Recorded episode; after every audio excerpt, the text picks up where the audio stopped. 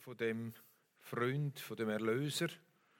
Und äh, möchte ich fragen, ob du vielleicht die Person bist, die heute Morgen mit einem Rucksack da gelaufen bist. Ich meine jetzt nicht so eine Frau- oder Mann-Rucksack, sondern ein Rucksack, der dich beschwert.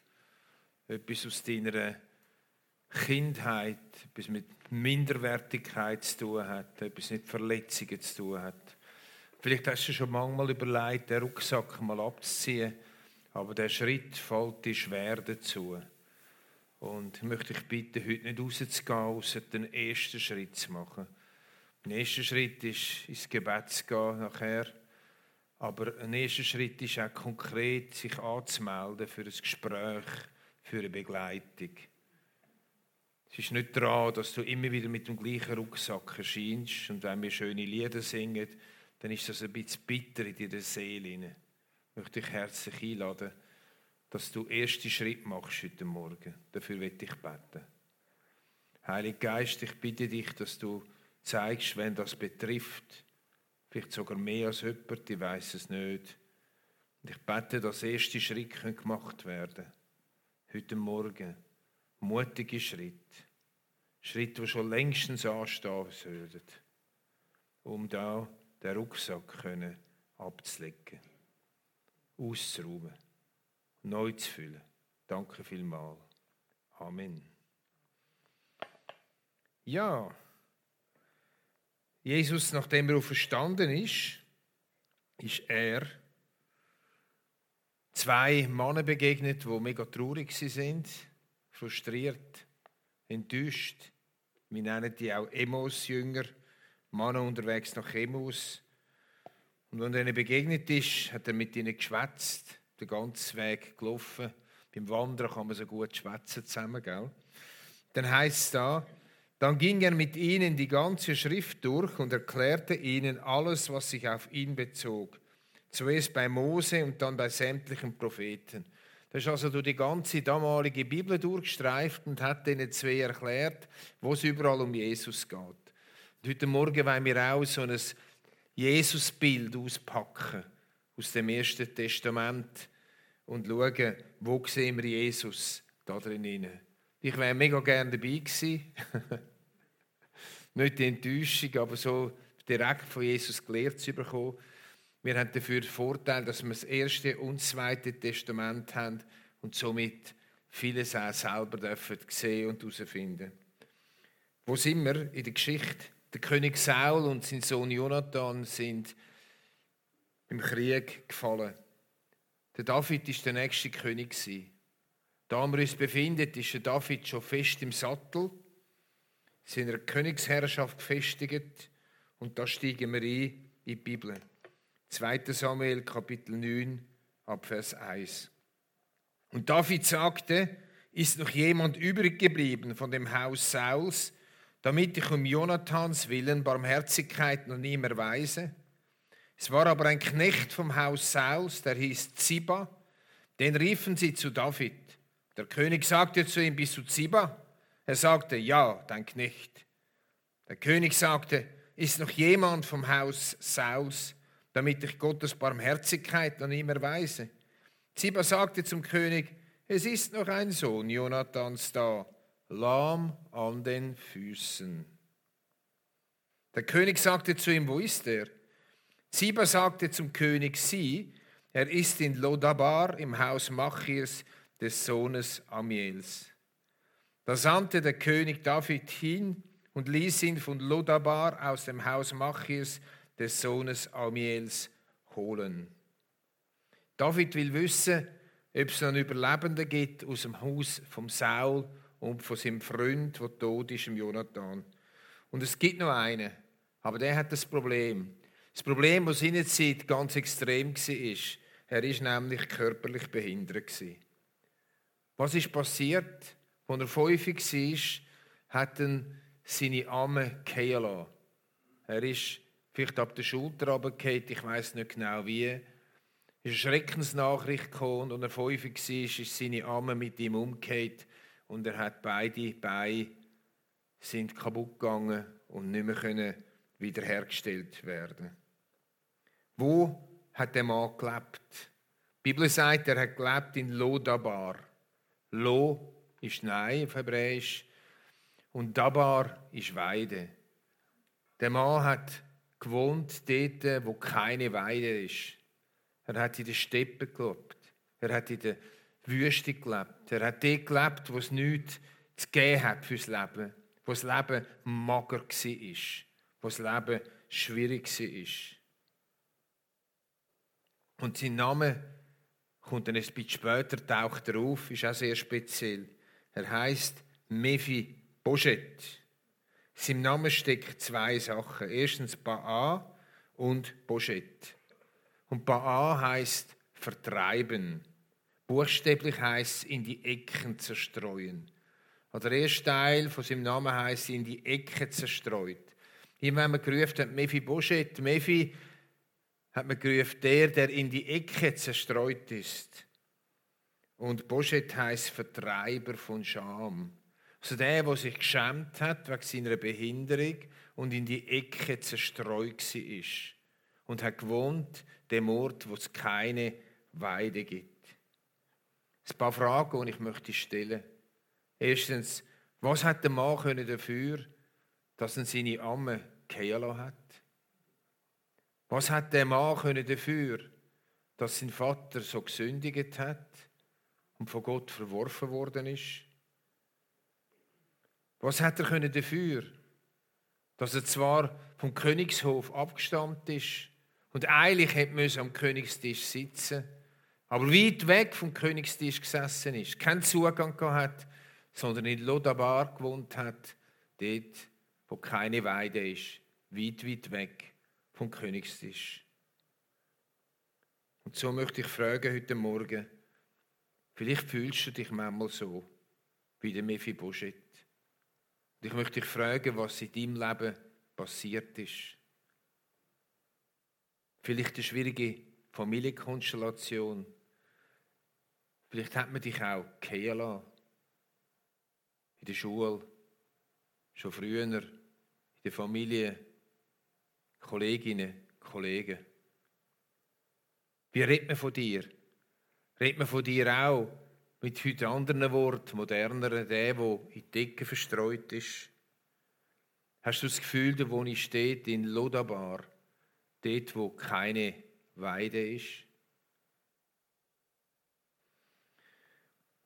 Wenn ich aber auch frage, was ist passiert im Leben von unseren Nächsten, wo man manchmal als komisch empfindet.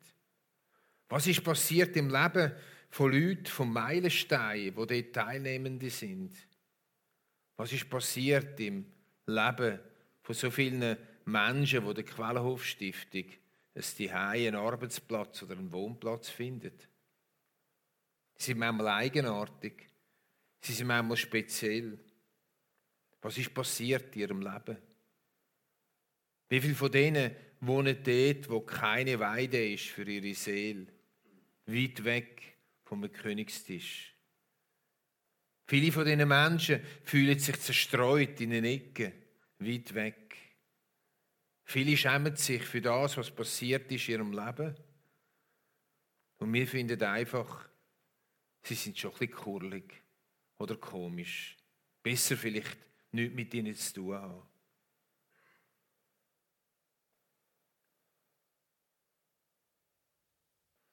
Wir lesen weiter, zweite Buch Samuel, Kapitel 9, Vers 7. David sagte zu ihm, wo dann der Mephibosheth in den Königshof kam, ist, ist der Mephibosheth vor David zusammengekehrt am Boden und gesagt, hier bin ich, dein Knecht. Und dann heißt David sagte zu ihm, fürchte dich nicht, denn ich will um Jonathans, deines Vaters willen, Barmherzigkeit an dir erweisen und will dir alle Äcker deines Vaters Sau zurückgeben. Also alles, was ihm gestohlen worden ist durch den Krieg, alles, was ihm mit Hand gekommen ist, hat ihm der David, der König, wieder zurückgeben Aber das lange nicht. Sondern etwas für seine Zeit Ungeheuers ist passiert. Aber du sollst täglich an meinem Tisch das Brot essen, aber du sollst täglich an meinem Tisch das Brot essen. Der König David, der König, hat den beeinträchtigten Mann wollen an seinem Tisch haben. In unserer Kultur ein absolutes No-Go. Niemand hat das machen. Wir hätten vielleicht Armenspeisung gegeben, aber irgendwo weit weg vom eigenen Zuhause. Und schon kann er gar nicht am Hof vom König seine Zeit. Hat sich einfach nicht geschickt. Und das jeden Tag. Jeden Tag ist jetzt der Mephibosheth an dem Tisch gesessen vom König. Und es heißt sogar später, dass er gleichgesetzt worden ist, der eigene Sohn von David. Er ist adoptiert worden. Er ist eingepflanzt worden in die Familie vom großen König. Nicht nur für einmal, sondern für immer, das Leben lang. Er hat das Gut, das er geerbt hat und verloren hat, zurückbekommen für seine Kinder. Aber er selber hat sich gar nicht darum kümmern, weil er ist eingeladen war am Tisch von dem gewaltigen König. Am Tisch vom König, Freunde, wir haben gewaltige Aussichten. Die Offenbarung gibt uns Einblick in den kommenden Tisch vom König. Der Tisch, der noch viel gewaltiger ist als der Tisch, wo wir lesen am Tisch vom König David. Das heißt im Kapitel 19 von der Offenbarung. Und ich hörte etwas wie den Klang einer großen Schar, wie das Rauschen eines mächtigen Wasserfalls, wie das Grollen starker Donner das muss tönt haben, das muss gemacht haben, da im Himmel oben. Da, da ist Post abgegangen, da ist, huh, der eine wahrscheinlich Gehörschütz braucht. Halleluja, denn der Herr, der allmächtige Gott, hat das Reich eingenommen. Wir wollen uns freuen und fröhlich sein und ihm die Ehre geben, denn die Hochzeit des Lammes ist gekommen und seine Braut hat sich bereit gemacht. Und es wurde ihr gegeben, sich mit reinem und glänzendem Leinen zu kleiden, denn das kostbare Leinen ist die Gerechtigkeit der Heiligen. Was für ein Moment, was für ein Ausblick, wenn wir einmal dürfen, du und ich, am Tisch vom König sein. Egal, was in unserem Leben passiert ist, egal, es uns geht, egal, was zerbrochen ist, egal, ob wir erfolgreich sind oder nicht, Egal, ob wir angesehen sind oder nicht. Egal, ob wir reich sind oder arm. Egal, ob wir komisch sind oder weniger komisch. Ein bisschen komisch sind ja alle, oder?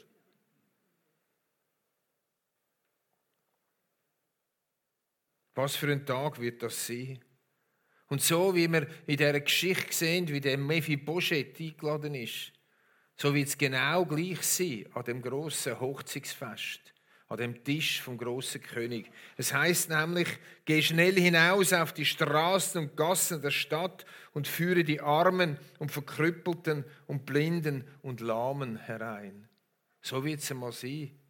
Da werden viele Menschen kommen und an dem Tisch vom König geladen sein, wo man gar nicht denkt. Weil viele andere gar keine Zeit haben. Weil viele andere jetzt beschäftigt sind und eine Ausrede haben, sich nicht mit dem Tisch vom König befassen können werden mal ganz spezielle Menschen mit an dem Tisch da sitzen. Was ist die Voraussetzung? Ist die Voraussetzung ein guter Leumund? Ist die Voraussetzung, dass ich jeden Tag die Bibel lese? Dass ich ein frommes, anständiges Leben führe? Überhaupt nicht. In dem Text haben wir gelesen, in der Offenbarung, dass die Menschen, die gekommen sind, ein leinens, weißes Gewand haben. Es ist das Hochzeitsgewand. Das Hochzeitgewand können wir und müssen wir uns nicht erarbeiten, sondern es ist ein Geschenk von Gott, wenn wir Jesus Christus unser Leben aufnehmen. Wenn du Jesus Christus dein Ja gegeben hast, mit allen Schwierigkeiten, die dich noch behaften, mit allen Rucksäcken, die du noch hast, mit allen Knörzen, die da sind in deinem Leben, mit aller Minderwertigkeit, die du empfindest. Ich erinnere mich an meine liebliche Mutter, wo immer Minderwertigkeit hat und immer im Leben das Gefühl hat, sie sagen mal nicht dabei an dem Hochzeitsfest. Sie will man mal nicht. Mein Vater und wir Kind haben ihr versucht beizureden. Ich weiß nicht, ob sie es vor dem Tod noch geschnallt hat und er können begreifen, dass sie geladen ist an dem Tisch vom König. Freund, Freundin, du bist geladen am Tisch vom König. Es ist enorm wichtig, dass du das kannst glauben. Das Einzige ist, dass du das Leben Christus anvertraut hast. Das heißt nämlich, all denen jedoch, die ihn Christus aufnahmen und an seinen Namen glaubten, gab er das Recht, Gottes Kinder zu werden. Früher, viel früher, ich war 15, bin ich im Welschen. Und äh, da haben wir immer so einmal in der Woche, ist von der Stadtmission von Lausanne ist so ein Pfarrer gekommen. Und weil wir sonst immer bei dieser Deutschschweizer Familie waren, sind wir halt dann auch gegangen, wenn der Pfarrer da war. Hast du ja müssen, oder? gehört zum guten Ton. Du kannst ja nicht Montag, Dienstag, Mittwoch, Donnerstag dort im Stroh umeinander mit den Kollegen und dann am Freitag sagen, ich komme nicht. Also sind wir gegangen. Und dort haben wir ein Lied gesungen, ich höre es heute noch. Du bist nicht mehr ganz 15, ich sage es euch. Aber ich höre es immer noch. Das wird ein Staunen geben, ein Köpfe verdrehen, wenn wir mal bei Jesus sind. Das wird ein Staunen geben, ein Köpfe verdrehen. Was? Was, ist er da? Hey, der ist auch da. Du bist auch da. Oh, oh, oh, oh, oh, oh, hätte ich nicht gedacht. du bist auch da. Ja, das ist ja ungeheuer. Du, da werden Leute da sein. Da werden wir gar nicht glauben. Das können wir uns heute gar nicht vorstellen. An dem Tisch vom König. Viele, wie sie erst im letzten Moment auf dem Totenbett das weiße Kleid angezogen haben und bekommen haben. Die Geschichte geht weiter. Kapitel 9, Vers 8 heißt es von dem Mephibosheth. Er aber fiel nieder und sprach, wer bin ich, dein Knecht, dass du dich wendest zu einem toten Hund, wie ich es bin. Er hat sich so minderwertig gefühlt und in selber Zeit ist man auch so minderwertig gewesen, wenn man so eine Begrenzung hat, das sagt, ich fühle mich wie ein toter Hund. Wer bin ich, dass du mich annimmst? Hast du auch so einen Einspruch, vielleicht wie der Mephibosheth? Ich sage dir, du bist heute am Tisch vom König geladen. Und das ist das, was wir jetzt machen miteinander. Wir werden jetzt miteinander Abendmahl nehmen. Wir werden dazu einen grossen Kreis durch den ganzen Saal durchmachen. Weil ich glaube nicht, dass das Abendmahl so soll sein, dass wir hingehen, den Boden schauen, das essen und dann wieder gehen und dass möglichst totenstill ist. Ich glaube, dass es am Tisch vom König einmal anders wird sein. da langen wir dann mit den Händen zu, oder? Da haben alle wieder, fast alle wieder gern Fleisch dann, oder? Das ist ja gleich. Entschuldigung, das wollte ich nicht sagen. Steht nicht im Konzept drin. Steht nicht im Konzept. Oder? Ich erinnere mich da an eine Geschichte, als ich Jugendleiter war sind wir immer am Silvester in, äh, in so ein Kille gegangen. Haus hat das geheißen, am Hausemersee. Das kennt man im Zürich Oberland nicht. Kennst du jemanden, das Killerhaus? Ah, schau jetzt. Ja. Das hat nämlich nicht einmal, nicht, nicht einmal äh, Lene. Du bist natürlich dabei gewesen.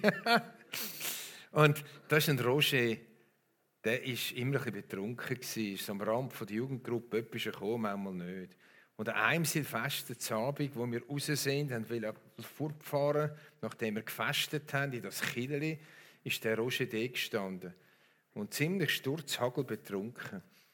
Und die anderen von der Jugendgruppe haben ihn eingeladen ins Auto. Dann sind wir im Killeri Hausen angekommen. Und dann ist es ums Abendmahl gegangen. Alle sind aufgestanden, auch er ist gestanden, mehr oder weniger. Und alle haben geschaut, was macht der Johannes Wirt jetzt? Gibt ihm das Abendmahl oder gibt er ihm nicht? Der ist ja betrunken. Ich muss ehrlich sagen, ich habe mir auch ein bisschen Gedanken gemacht. Dachte, was mache ich jetzt? Ich habe mir schon in die Augen geschaut. Ich habe ihm das Abendmahl gegeben. Seine Augen haben gestrahlt. Ein paar Monate später war er tot. Gewesen hat das Leben nicht geschafft. Aber ich habe ihm das Abendmahl gegeben. Ich habe damit gesagt, auch wenn du betrunken bist, hey Roger, du gehörst einfach dazu. Du gehörst dazu an den Tisch vom König bist du eingeladen. Manchmal schämen wir uns für das Verhalten von anderen. Manchmal finden wir, andere Glaubenseinstellungen gehen dann gar nicht. Manchmal gibt es auch Leute, die schmücken das nicht gerade nach äh, 007, sondern nach etwas anderem.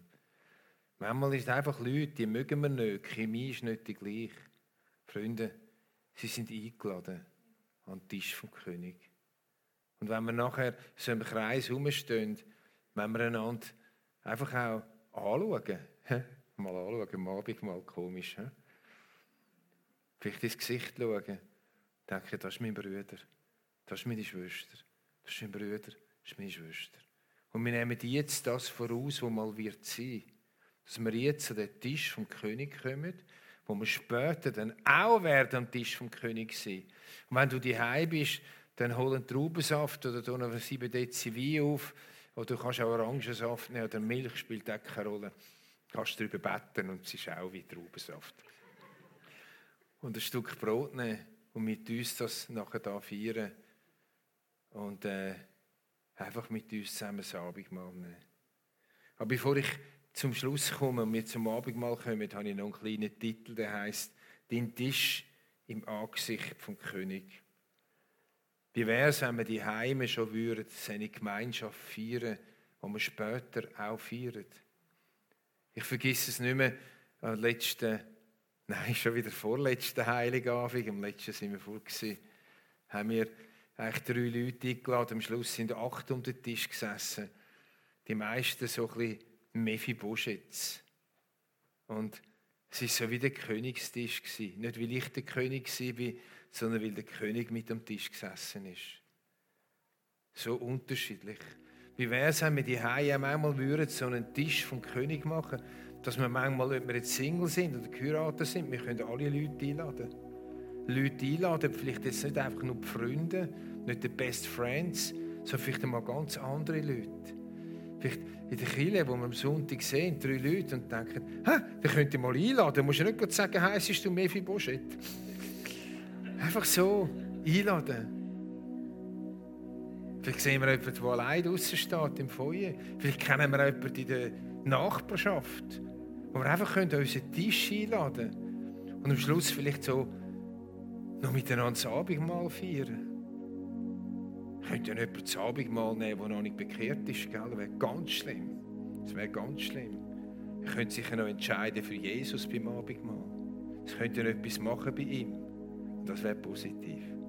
Also wie wäre das, wenn unsere Tische haben? Meine Frau und ich haben uns das schon länger vorgenommen, nach der Weihnacht vor einem Jahr. Aber es ist uns noch nie gelungen. Wir haben es noch nie gemacht. Wir laden gleich immer noch unsere Freunde ein. Jetzt, wo ich die Predigt halte, habe ich gedacht, äh, ich habe mal so drei, vier Namen aufgeschrieben. Wie wäre es, wenn wir das vorausnehmen würden, wo wir mal werden feiern mit unterschiedlichsten Menschen, nicht nur mit den Best Friends. Aber jetzt, Freunde, bete ich und dann gehen wir hier in das Abendmahl und das sieht ganz, gibt ein Chaos, oder? Das ist immer gut Chaos. Äh, ihr könnt einfach bei diesen Tisch vorbeigehen, ein Brot und Kelch nehmen und dann so in einem Kreis anstehen. Und wenn ihr nicht das Abendmahl nehmen könnt ihr auch ohne das Abendmahl im Kreis einstehen. Ich gehöre gleich dazu. Und denkt nicht, ich gehöre nicht dazu. Denk nicht, es schickt sich nicht dazu. Oder denk nicht, ich habe noch irgendeinen Seich gemacht oder so. Ich gehöre nicht dazu. Du gehörst dazu an den Tisch vom König. Der König lädt dich ein. Kommt, wir beten. Jesus, ich danke dir, dass du uns heute Morgen einladest an deinen Königstisch. Das ist fantastisch. Ich danke dir dafür. Danke dir, dass du jedem Mephibosheth und Mephiboshettin und weiss sicher, wie alle heißen, einladest. Auch die, die sagen, ich bin so angesehen, die ladest du auch ein. Du hast kein Problem mit Leuten, die angesehen sind. Du hast kein Problem mit erfolgreichen Leuten. Du hast aber auch kein Problem mit Leuten, die nicht erfolgreich sind. Du hast kein Problem mit Leuten, die beladen sind. Du hast kein Problem mit Leuten, die es nicht fertig bringen, ohne Sündigen zu leben. Du hast kein Problem. Und wer noch kein weißes Kleid hat, dem sagst du, heute kannst du dein weißes Kleid bekommen. Du kannst heute sagen, Jesus, da bin ich. Ich will zu dir gehören. Jesus, ich brauche das Kleid von der Vergebung, wo alles wegwischt, wo zwischen mir und dem Vater ist. Und so bete ich, Heiliger Geist, dass wir jetzt das Abendmahl miteinander erleben und miteinander erfahren. Danke vielmals. Amen.